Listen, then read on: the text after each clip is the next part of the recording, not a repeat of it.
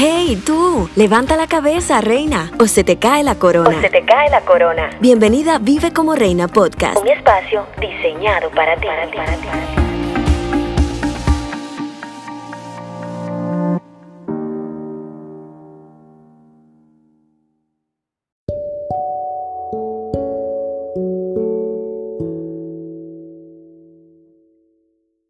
Hola, ¿cómo están? Dios les bendiga. Bienvenidos a Vive como Reina Podcast. Señora, tuve que practicar para ver cómo se hacía esto porque no es un secreto que ha pasado mucho tiempo. Pero si tú eres nuevo y es la primera vez que escuchas uno de nuestros episodios, pues no estamos empezando juntos. Soy tu amiga y hermana Sara Rondón y me gozo en volver a estar por aquí compartiendo este tiempo contigo que puedas prestarme tus oídos, que puedas abrir las puertas de tu corazón ahí donde estás, sacando este tiempo maravilloso para hablar acerca de la palabra del Señor. Ya les extrañaba, extrañaba poder pasar por aquí y dejar una palabra de esas que tanto me han bendecido. El día de hoy, reintegrándonos, hay un tema potente, señores, y con este damos inicio a la tercera temporada del podcast. Y esta temporada se va a llamar Vintage no es un secreto para nadie que el tema vintage está de moda hoy en día, en ropa, en muebles para el hogar. Lo vemos en muchas cosas. ¿Y qué es lo vintage? Por si de alguna forma no estás familiarizado. Lo vintage es algo reciclado, si se pudiera decir de alguna manera, ya sea en ropa, una moda o algunos muebles para la casa, como bien habíamos mencionado. Ese mueble viejito de tu abuelita ahora recobra vida y no importa que se haya desgastado, justo esa es la idea para ese nuevo look, ese nuevo aire que quieres tener. Las chicas muy, muy jóvenes están usando modas anteriores y sencillamente la palabra no se equivoca porque le habla al respecto de que no hay nada nuevo debajo del sol y que hasta ahí, señores, se repiten las cosas. O sea, no hay nada nuevo. Se han ido remodelando, mejorando, pero mira, estamos yendo hasta atrás para buscar este tipo de cosas y la verdad se ve muy, pero muy hermoso. Pero ¿cómo vamos a relacionar el tema vintage con la palabra del Señor? Y esto es algo que ha llamado muchísimo mi atención porque escuché a alguien hablar acerca de una psicóloga que habló de la necesidad que tenemos los jóvenes hoy en día de esas cosas. O sea, el tema vintage en nuestras vidas viene por un tema psicológico, más no solo de algo que se vea cute. Por ejemplo, la psicóloga, y perdón que no recuerdo su nombre porque vino de un tercero, ¿no? La psicóloga explica que esta juventud necesita alguien que los enseñe, alguien que los guíe. Siento que para nadie es un secreto que han cambiado muchas cosas y que ya el patrón incluso de los padres eh, para esta generación eh, no es igual que en mi tiempo. Y diciendo esto me siento un poco vieja. Pero en realidad eh, ya los jóvenes se independizan, muy, muy jóvenes, valga la redundancia. Y a veces no nos damos como ese tiempo de aprender, dicho sea de paso, como empiezan a trabajar a temprana edad, pues entienden ya que no necesitan rendir ciertas cuentas y los padres han dado o han cedido cierta libertad. Entonces, la psicóloga habla referente a que esta generación está tratando de ir al pasado de alguna forma porque en realidad está necesitando de esa guianza de los tiempos anteriores y quiero relacionarlo rápido para que no te vayas a perder. La palabra del Señor es esa guía que ha estado desde hace muchos años. Viene siendo algo vintage, pero que en realidad se nos hace demasiado necesarios, no solo las generaciones que pasaron, ni siquiera solo a esta generación, sino a las próximas que van a llegar. Queremos relacionar no solo los muebles y la moda que hemos traído del pasado, sino estos valores fundamentales que nos pueden servir y que nos van a servir en nuestro día a día siempre y cuando lo apliquemos. Y el tema que tenemos vintage para este primer episodio es el dominio propio. Y nos vamos a basar en el libro de Gálatas, su capítulo 5, en el versículo 22, donde nos habla acerca del fruto del Espíritu. Y te hago un breve spoiler y es que vamos a estar trabajando el fruto del Espíritu y sus subdivisiones a lo largo de esta temporada. Y hoy vamos a empezar con el dominio propio, pero me encantaría leértelo Dice el versículo 22, en cambio el Espíritu produce amor, alegría, paz, paciencia, amabilidad, bondad, fidelidad, humildad y dominio propio. Estoy leyendo en la versión Palabra de Dios para todos. Y quizás no lo vamos a tratar en orden, pero créeme que es que Dios ha estado tratando mucho con este tema del dominio propio y por eso se los quiero compartir porque ha sido de gran, gran bendición. Entrando al tema, eh, me encantaría que pudiéramos leer también el libro de Proverbios, capítulo 25, versículo 28, donde dice, como ciudad sin defensa y sin murallas es quien no sabe dominarse. Quiere decir que estamos expuestos totalmente como cuando una ciudad no tiene, pudiéramos decir, una fortaleza militar. Es de suma importancia que nosotros desarrollemos o que hagamos germinar a través del Espíritu Santo los frutos del Espíritu. Y sí, déjame decirte que Dios puede darnos dominio propio. Dominio propio es una parte del fruto del Espíritu y Dios quiere que sea característico en nuestras vidas.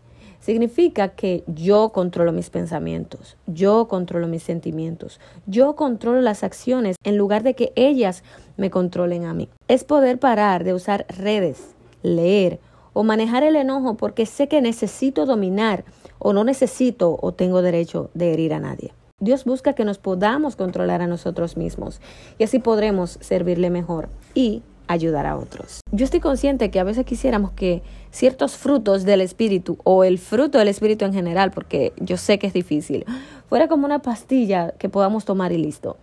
Tú te imaginas, por ejemplo, una pastillita para el dominio propio que se llame dominio promil, que sea sin esfuerzo, o sea, que solo te la tomes y que al día siguiente puedas decir, ¿sabes qué? Me voy a levantar a las 5 de la mañana, voy a ir al gimnasio, voy a hacer ejercicio, voy a comer saludable. Pero el dominio propio es un fruto y todo fruto conlleva esfuerzo y tiempo.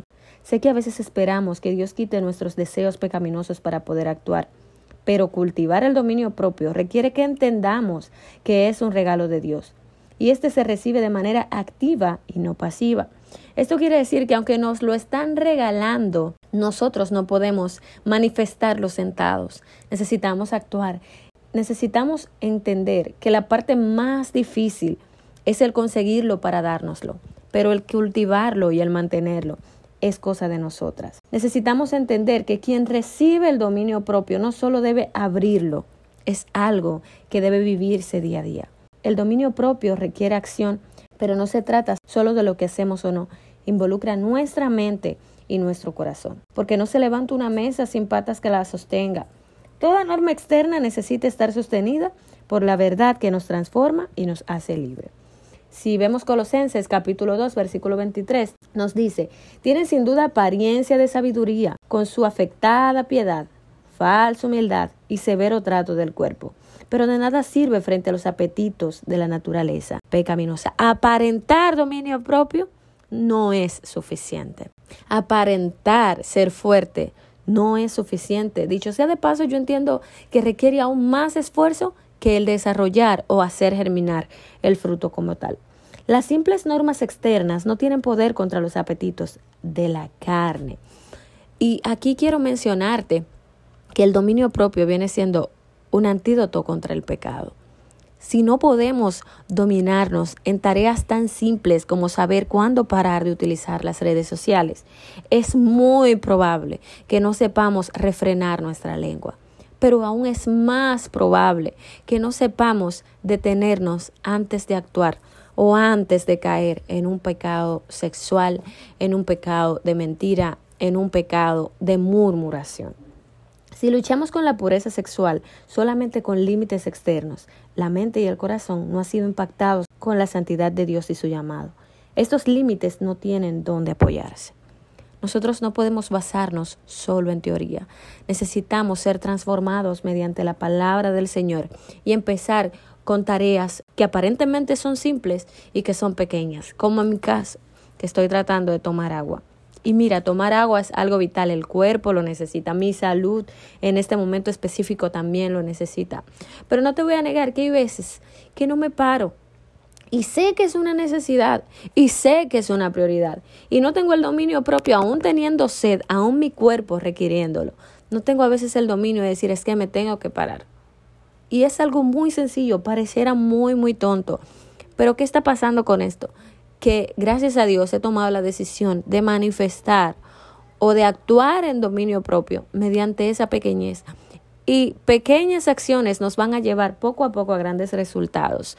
Si no tengo el poder de pararme a buscar agua cuando debo y tomármela, mucho menos tendré el poder de detener o refrenar mi lengua frente a una situación que incluso se supone que yo tengo razón. Cultivar el dominio propio no ocurrirá de la noche a la mañana, y esto me consta, pero Dios nos provee de medios de gracia a través de su Espíritu. Algunos de ellos son la palabra, la oración y la mente.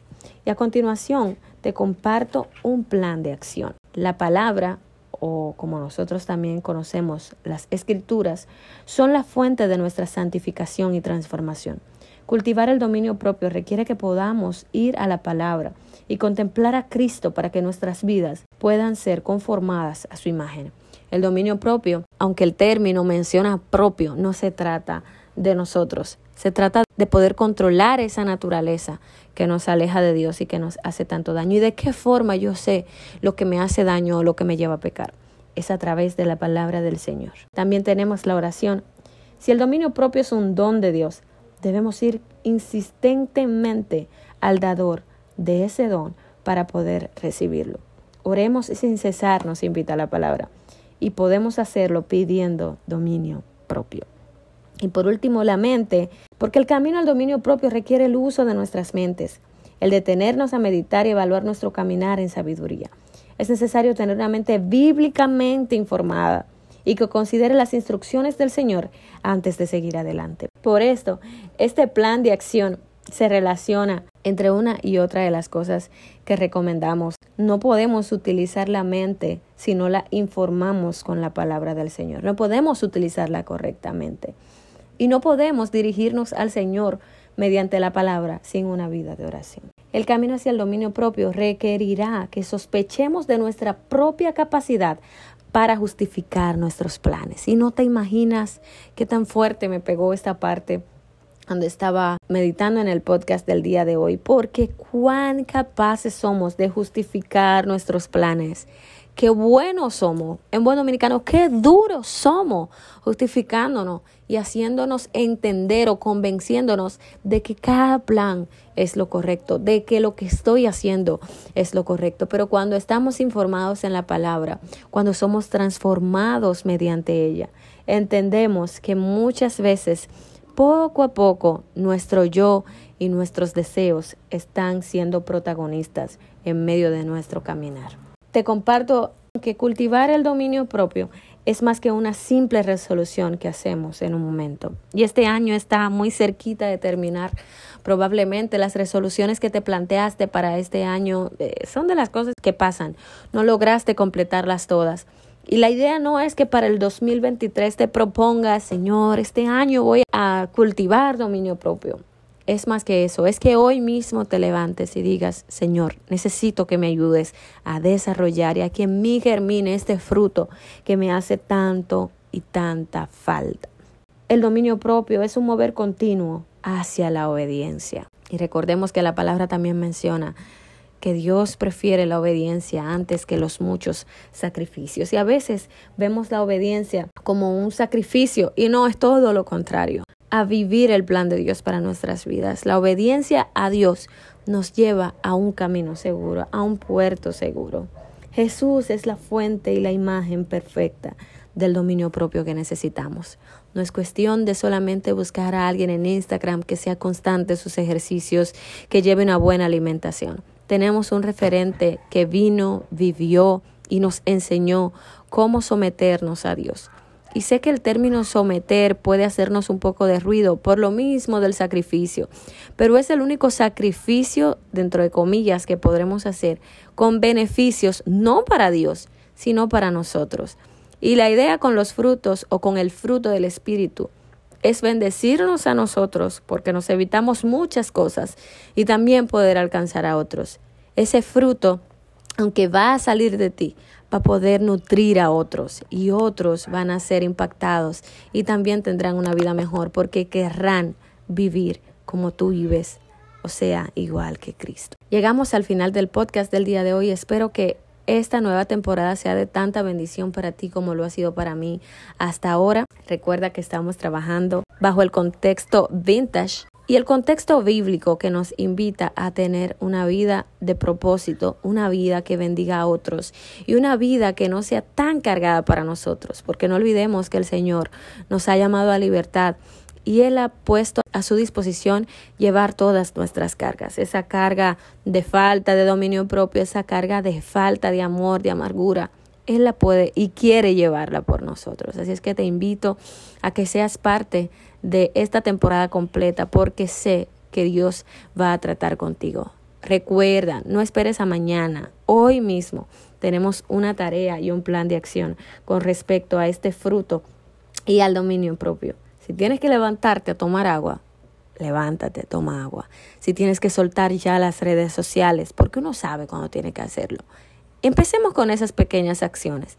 Y te garantizo en el nombre de Jesús que poco a poco vamos a tener un espíritu fuerte, porque lo que pasa con el dominio propio es que todo lo que tú no domines terminará dominándote a ti. Vamos a someternos a Dios y que sea Él el único que nos domine, que sea Él el único que nos dirija. Dios te bendiga y gracias por llegar al final del podcast. No olvides seguirme en redes sociales y si ha sido de bendición, comparte este episodio con alguien más. Soy tu amiga y hermana Sara Rondón. Me encuentras en Instagram, también en YouTube como Vive como Reina. Ya nos vamos a activar también por allá y vamos a estar subiendo los devocionales. Así que te espero, te mando un abrazo. Feliz resto del día.